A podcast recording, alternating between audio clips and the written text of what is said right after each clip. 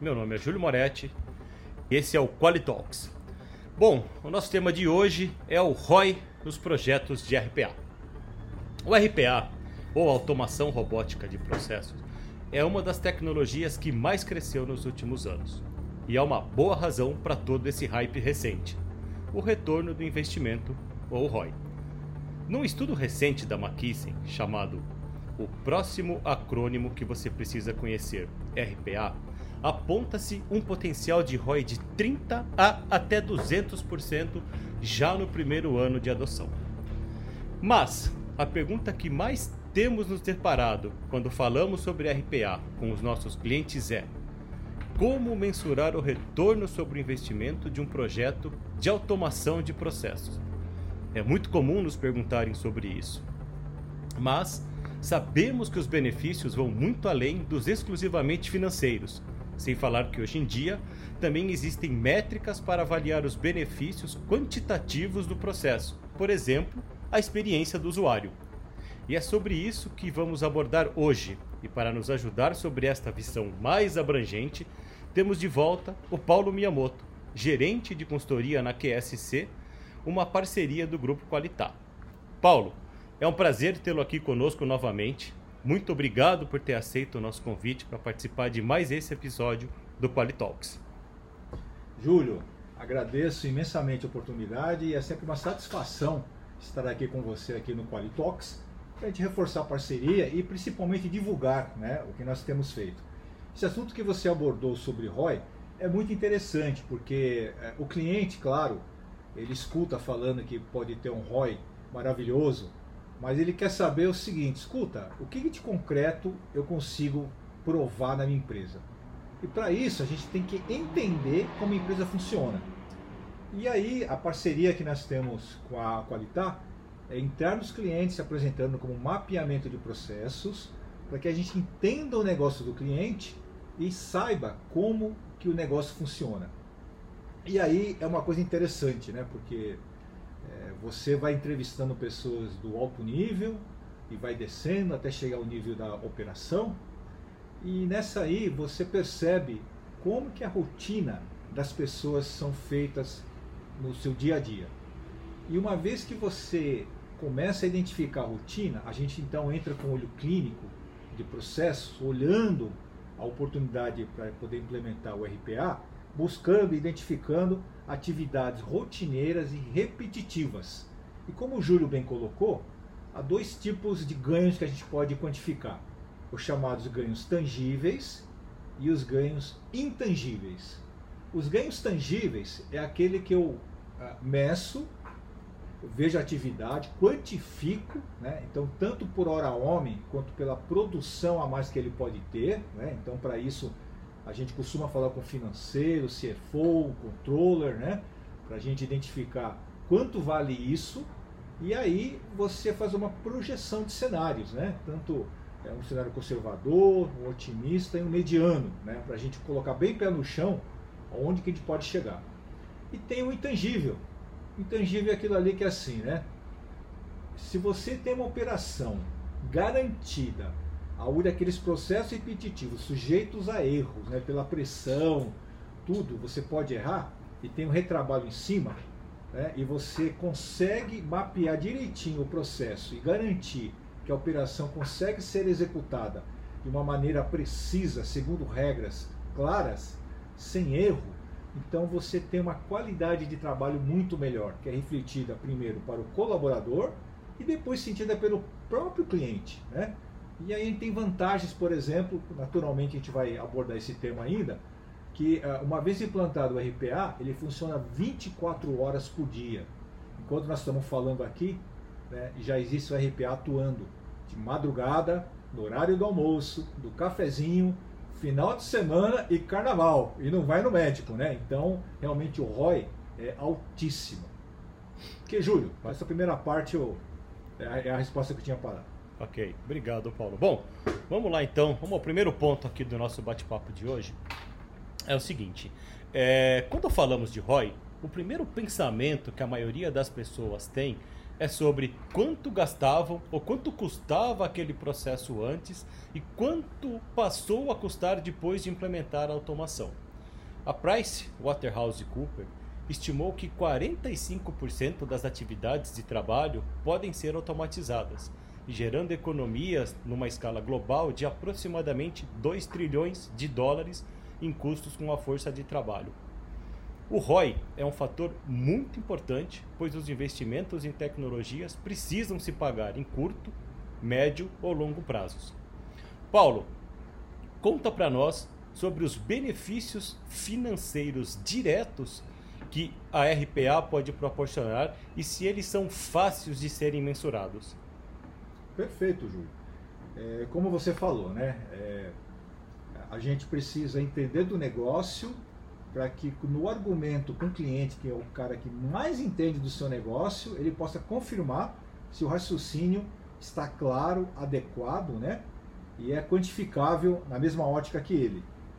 Então, o primeiro pensamento que vem à mente é você querer enxugar a mão de obra. Mas o que a gente tem observado, né? É, pelo menos a maioria dos clientes, esse não é o principal foco. O principal foco dele é aumentar a produtividade com qualidade. Quem nos tem nos procurado são empresas que querem prestar o serviço de excelência mais rápido possível, no menor tempo e com máxima produtividade. E, e ele quer, inclusive, aproveitar a mão de obra que é treinada para poder fazer outras coisas, né? que, não é, que não são trabalhos repetitivos. Então, o que, que a gente faz no mapeamento? A gente é, primeiro enxerga a atividade macro, para que serve, né? o negócio, depois, o negócio normalmente é feito por etapas, né? então existe a etapa comercial, existe a etapa de análise financeira, existe a etapa de suprimentos, existe a etapa de execução, existe uma etapa administrativa, existe a etapa de logística. Né? Então, isso, essas etapas a gente desenha e depois detalha o passo a passo. Este passo a passo, a gente entrevista o gestor e entrevista a pessoa que está na frente né, da operação. E nessa aí, aquela atividade, a gente com a ótica de RPA, a gente começa a identificar se aquilo ali é automatizável. Né? Em geral, é, é, por exemplo, vamos supor assim, chega uma hora, quantas vezes você não tem que pegar um relatório e comparar? Comparar A de um relatório para olhar seu Excel para saber o que está batendo. Por exemplo, pegar um extrato financeiro, que é a coisa mais comum, e fazer uma conciliação. Ou ficar monitorando um site de pedidos de compra ou de alerta para você tomar uma, uma ação depois. E vai fazer isso uma vez por dia, duas vezes por dia. Né? Então, isso tudo são tempos de espera e tempo que alguém já poderia estar fazendo se o raciocínio for claro. E nessa aí, a quantificação de homem-hora é direta. Então, a gente consegue então identificar as atividades, estimar o tempo e a repetição que isso é feito, né? Para a gente converter isso pela atividade de RPA. Mas o principal ganho não é só mão de obra, não. É claro que se for um ambiente onde tem muitas pessoas fazendo isso, um call center, uma área, Claro que o custo hora do homem é grande, é bastante significativa. Mas em geral, o que dá maior ganho é o output, aquilo que você está gerando para o seu negócio. Se são mais propostas, se são mais fechamento de negócio. Então, a, a, a, produtividade, né, aquele tempo de espera, é o que a gente espera eliminar se já tiver uma lógica desenhada para isso. E é por isso que a gente mapeia e depois os especialistas de RPA da Qualitar eles são capazes então de usar comandos específicos para fazer essa automação, né? Então é muito diferente se desenvolver interfaces em diversas linguagens espalhadas pela empresa, né? Para depois dar manutenção, isso aí fica difícil, né? E a Qualitar então com a RPA, é, eles têm um método de programação onde é, numa uma plataforma ele consegue automatizar isso numa linguagem de negócio, né? Então a, a quantificação eu faço isso mostrando a hora homem, quanto isso pode ser reduzido, né? a projeção, claro, a, como, como eu falei, a conservadora de tantas horas, a otimista, né, se fosse o máximo, e uma mediana. E a projeção da produtividade a mais, né? Quanto a mais você poderia estar vendendo, né? E a mesma coisa, cenário é, conservador, otimista e mediano. Então isso aí vai dar cenários onde, comparado com o custo de implementação do RPA, a gente vai ter o ROI em cima disso. Né? E claro, baseado em casos de sucesso que a gente já conhece do mercado, é, fica fácil da gente ter é, uma certa similaridade para poder afirmar que o sucesso vai acontecer. Ok? Muito bom, Paulo. É, você colocou um ponto muito importante aí de, de um caso que as empresas tendem a acelerar o processo comercial. Né? Recentemente, é, nós realizamos um assessment de automação num cliente que é um prestador de serviços, e esse caso, inclusive, virou uma referência para a gente, né? Depois os, os ouvintes aí podem acessar o nosso site, saber um pouco mais sobre o caso da, da DSF, mas o principal objetivo desse cliente era automatizar ou acelerar o fluxo comercial, né? Paulo, conta um pouco para nós aí sobre as conclusões que o projeto chegou e como ficou bem fácil de evidenciar os ganhos que a automação poderia trazer ao time da, da DSF. Júlio, você tocou num caso excelente para a gente explicar, né?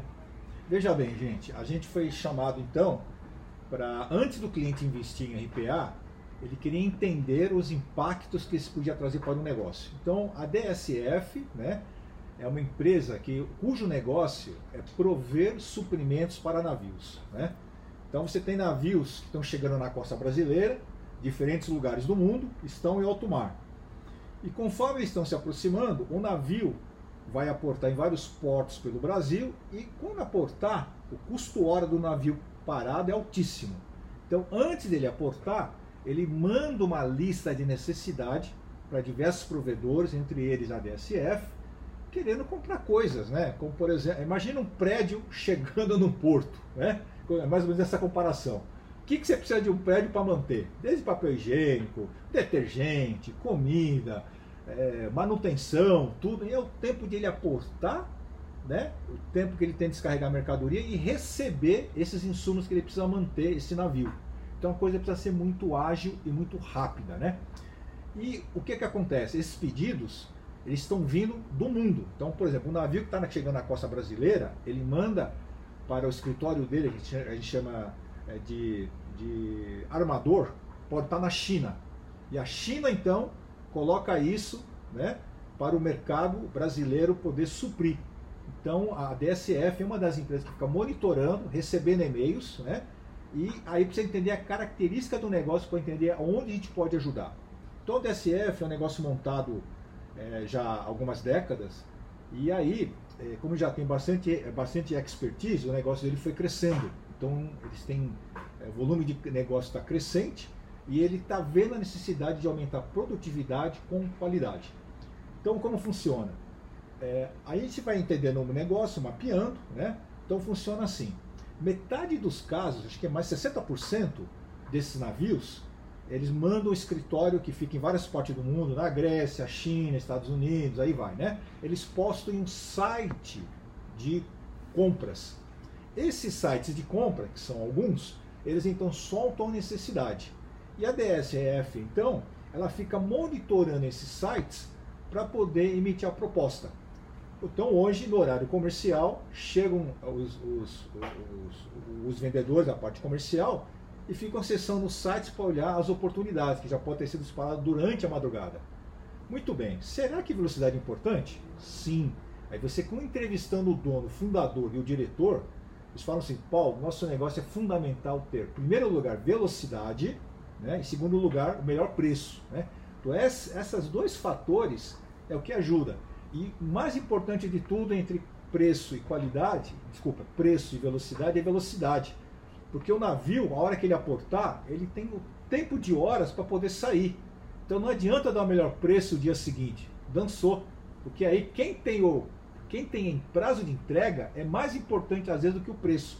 Então eu tenho que ser rápido, rápido para poder fazer isso. Então o sonho dele é o seguinte: durante a madrugada, os, os vários navios que estão na costa brasileira, tem um site que monitora navios, né?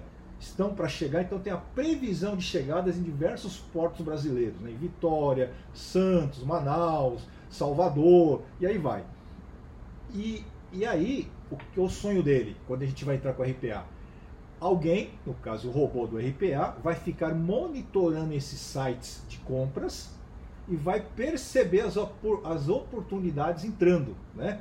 E com essas oportunidades, aí você então tem códigos. E esses códigos que chama IMPA é um código padrão universal especificamente para é, essa área marítima. Então esse código aí, você então tem a descrição do item, né, para que você possa cotar. Então o que, que ele faz? Ele pega o IMPA, consulta o sistema RP dele para dar o saldo dia 1. Muito bem, olha só que oportunidade que o robô pode fazer. Na madrugada, se soltar o código IMPA, né, algum robô já poderia consultar o saldo dele no RPA, dar o valor e a previsão de entrega que conforme ele já recebeu. E com isso, antes do navio atracar, o navio já sabe quem que ele pode escolher. Será que é importante velocidade? Aí eu peguei o histórico de três anos de cotação, gente. Três anos, né? Peguei o histórico, então, centenas, centenas, acho que, acho que deu milhares. E aí eu fiz o seguinte estudo. Olha só, a cotação então o navio está para chegar, então o navio está ainda na costa, dois dias, três dias antes, um dia então ele solta. Então ele tem um tempo de poucos dias, às vezes um dia para poder dar a resposta. E aí eu percebi o seguinte, né? É, o que o dono sempre falou, olha Paulo, importante é a velocidade, né? E aí eu fiz a seguinte curva. Olha só que coisa incrível, gente. A cotação que é respondida no mesmo dia, é, a, a DSF, ela consegue fechar 60% dos casos. A cotação que é respondida no dia seguinte, ela fecha 15%. No terceiro dia, 5%. E os outros dias ele vai caindo numa escala exponencial. Esta curva, né, se você, se você colocar os pontos e ajustar uma curva, a gente chama curva de correlação, o Excel tem isso, ele dá uma equação matemática, né? Para saber se isso aí obedece a algum princípio matemático. E pasmem, essa curva dava acho que 97% de aderência. Ou seja, quanto mais rápido ele responde, né, a correlação é de 97% dele fechar o pedido. Ou seja, se ele conseguir fechar tudo no mesmo dia, esse índice aumenta muito. Que dirá em horas, que dirá em minutos. Né? Aí você fala assim, Paulo, é só pegar o código e consultar. Pois é, aí começam as particularidades que nós temos que entender cliente a cliente. Então, no caso dele, 90% que o navio envia são códigos ímpares padronizados. Legal. Então tem 10% que é exceção que o ser humano tem que interpretar. Puxa, mas 90% eu já consigo responder. Outra coisa também, né? É, tem muita mercadoria que quando vai chegar ele tem prazo de validade. Por exemplo, hortifruti, carne, então não adianta a, a empresa ter o estoque disso antes, né? Que a gente sabe que sai, mas sendo que é o produto, não, ele é perecível, demora 24 horas, né? Para poder fornecer. Então, tudo, tudo isso aí, se você tiver o histórico, e aí você pega o histórico das empresas, que a gente chama, a gente chama empresas é, armadoras, pega o histórico, você tem o Pareto. E esse Pareto, então, é bastante previsível. Então, são essas coisas que você consegue linkar. Então, quanto mais rápido responde, maior, 97% de chance para fechar o pedido. E depois isso, conforme você mapeia as áreas seguintes, por exemplo, área de almoxerifado, área de nota fiscal, etc., você tem outras oportunidades de implementar o RPA. Né? Então, resumindo, 40% de atividades da empresa você consegue automatizar usando o RPA. Só na área comercial se daria um ganho fantástico, né? quanto mais nas outras áreas que é administrativo. Então você tem os ganhos tangíveis, que são as projeções que a gente faz de mais negócio entrando, né? e os intangíveis, o intangível é aquele retrabalho, né, aquela espera, né, aquela espera que um tem que checar se o material tem mesmo. Né? Então, tudo isso você consegue fazer uma automação. Isso dá um belo caso de estudo de automação. Pô, fantástico, Paulo. Esse caso é, é realmente surpreendente, né? Eu, como é, é diretor comercial aqui também do Grupo Qualitar, quem não gostaria de ter 97% aí de uma relação de, de win-lost, né? Mas, bacana. Paulo, além dos, dos, benefícios financeiros, né, que a gente começou a falar, você citou agora também os benefícios tangíveis e os intangíveis né, para as áreas de negócio. Como que eles podem esperar é, e conseguir obter esses resultados ao adotarem a, a RPA para, por exemplo, automatizar suas rotinas, como esse caso da, da DSF? Né? Como que a gente consegue é, mensurar esses, esses benefícios? A mensuração dos benefícios, Júlio, ele pode acontecer da seguinte forma, né? É, normalmente a empresa, o, o, o, criador da empresa, o gestor, ele tem indicadores. E esses indicadores eles dão os números de performance. Então a gente consegue aferir o antes e depois. Então o antes eu consigo pegar, por exemplo, os casos mais comuns de erro. Né? Então, erro, é, informação errada devido ao estoque, informação errada porque o código não, não bateu, é, tempo de espera, né? informação incompleta. Então, isso tudo, ele dá tempos médios de operação onde você consegue quantificar para medir. Quanto mais rápido eu consigo faturar, mais rápido eu consigo comprar, mais rápido o fluxo de caixa. Né? E o fluxo de caixa hoje ele custa dinheiro. Então, se você colocar, é, fazer uma, uma projeção bem simples, você fatura alguns milhões, né? E, e você precisa movimentar o receber depois desses milhões, quanto mais cedo você recebe, é, significa menos custo financeiro para você. Se for no mercado cotar, em várias instituições financeiras, né, é, você vai chegar num, num, no, no valor médio de custo financeiro de 3% ao mês. 3% ao mês dá 0,1% ao dia. Então já dá para fazer a seguinte continha. Para cada milhão, né, para cada milhão, 0,1% ao dia que eu, eu, não consigo antecipar, significa um custo financeiro para mim né, de alguns milhares de reais. Isso um milhão. Empresa que fatura milhões, estão multiplicando esse número. Né? Então, só, só de pegar esse número do faturamento e antecipar, você já consegue ter uma projeção de economia de fluxo de caixa. Né? Depois, um outro fator importante também que tem é o giro de estoque. Porque o giro de estoque é o dinheiro empatado que você tem na empresa, numa expectativa de você consumir tudo no certo tempo. Né? Então, novamente, o giro de estoque. Se você comprou um milhão, deixou parado o ano inteiro, 3% ao mês, fazendo uma conta linear, dá 36% de correção, correção né, é, monetária. Né? Então, 36% do milhão, 360 mil reais aí que dói aí no bolso, que você pagou juros aí. Né? Então, se o seu giro de estoque você cai para seis meses, diminui essa perda. Cai para 30 dias, diminui também. Se pudesse cair para alguns dias, melhor ainda. E como que a gente pode fazer para cair algum dia? Se tudo fosse automático, né?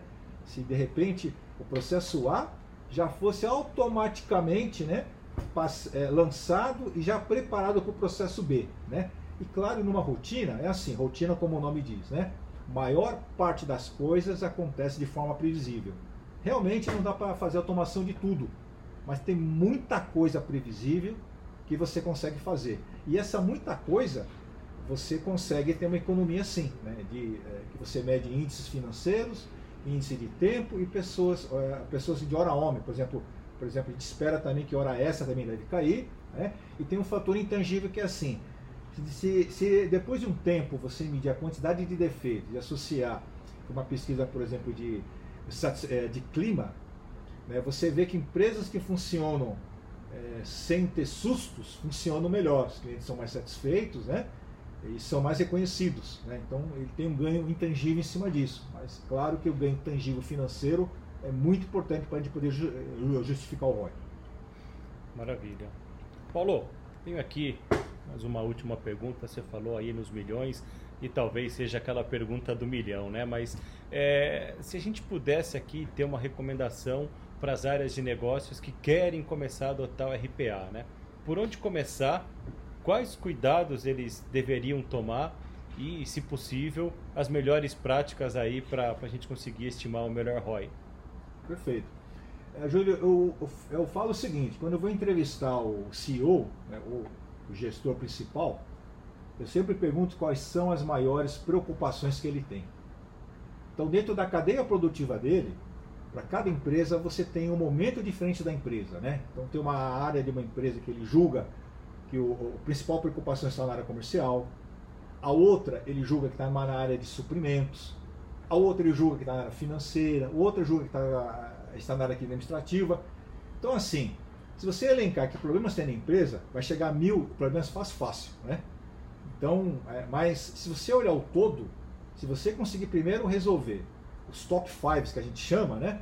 Os próximos problemas às vezes são até eliminados, são reduzidos, né? Então imagina você se você volta para casa e fica pensando assim, puxa vida, né? Quais serão os problemas que de novo eu vou enfrentar o dia seguinte? Esse é o foco, né? Se toda vez você está preocupado, se você não estiver lá, né, para olhar, monitorar, esses são os processos que mais te preocupam, é esse que você tem que focar, né? o mais crítico, né? Porque o mais crítico é, são aqueles que vai te trazer mais preocupação, mais queixa de cliente interno e principalmente externo, né? Então esse é o foco para poder atuar. Claro que assim, né, quando a gente faz também uma matriz é, ponderada, é, se o processo também é feito em larga escala e alto volume, né? Então essa também é uma outra pergunta. Que coisa que você faz em alto volume, né? E é repetitivo, né? Então normalmente é, esse é um excelente foco para a gente atuar aqui no RPA. E claro que a gente sabe o seguinte, né? às vezes, por exemplo, não é só questão de alto volume, mas informações críticas. Então, por exemplo, vamos supor um escritório de advocacia, né? Quantas vezes tem processos que se a hora que sair a resposta, você tem que imediatamente atuar. Quantos nesse momento aqui que estão escritório de advocacia, consultando o site, monitorando de hora em hora, pagando estagiários ou mesmo aquele advogado júnior, só para ficar olhando isso? Que tal botar um robozinho? Que te alerte, um grupo de pessoas inclusive, né? Naquele momento que sair informação, seja que alertado. Quanto vale isso para a empresa? Como vocês sabem, é, um caso desse é, de problema aqui advocatício, pode estar falando de casos que chega a milhões. Então, para uma empresa, pode ser muito importante ter aquelas poucas informações críticas que trazem um alto impacto. Né?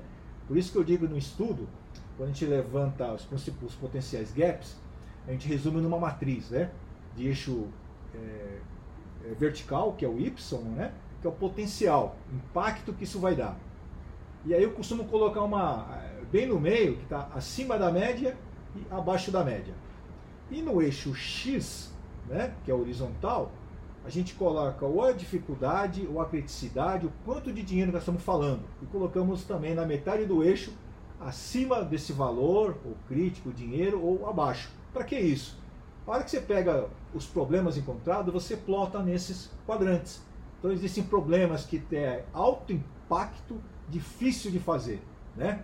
Esse aí a gente é equivalente a você cavar um, um poço de petróleo, né?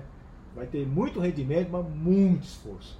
Tem outros que é assim, tem alto impacto e fácil de fazer. Opa, esse é o ideal para você começar o RPA, identificar processos simples, repetitivos, de alto volume, ou críticos, que é fácil de você é, poder monitorar, que te traz um grande benefício e é fácil de implantar. Isso é legal, a gente chama de ouro, né?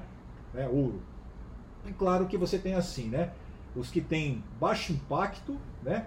E alta dificuldade, esse eu deixaria por último, né? Vamos deixar por último aí. E claro que tem o de baixo impacto e fácil de fazer. Esse é o cafezinho, né? Às vezes a gente entende mais o café. Vezes na empresa vai discutir orçamentação? Chega lá para discutir os negócios grande projeto, a gente, ah não, vai custar tantos milhões, minha estimativa é tal. Mas a hora que vai falar do cafezinho, aí pronto. Aí fala, quanto café você toma? Ele se dá meia hora falando de cafezinho, porque calcula quanto café um toma, não, um gosta mais de leite, gosta mais de chá. Aí você começa a olhar o custo hora das pessoas discutidas versus o valor né, em questão, né? Você gastou muito tempo para discutir baixo impacto, né? Por isso que tem essa matriz aí que eu gosto de de, de mostrar para a gente poder guiar isso. Excelente e essa exemplo. é a matriz que eu uso para poder guiar, né, poder sugerir né, por onde a gente deve iniciar. Maravilha, Paulo. Excelente. Esse do cafezinho aí foi, foi sensacional aí. Paulo, mais uma vez aí, prazer enorme. Muito obrigado por compartilhar com a gente um pouco mais das, das experiências suas e também é, em conjunto com alguns projetos aqui com o grupo Qualitar e especificamente nesse episódio hoje falando sobre como mensurar o retorno de investimento que a automação de processos pode trazer para a empresa. É isso, pessoal. Esse foi mais um episódio do Qualitalks. Eu espero que vocês tenham gostado do tema que escolhemos. E para acompanhar o lançamento deste e dos próximos episódios, siga o nosso canal no Spotify e acompanhe as redes sociais do Grupo Qualitar. Um grande obrigado, um grande abraço e até o próximo episódio.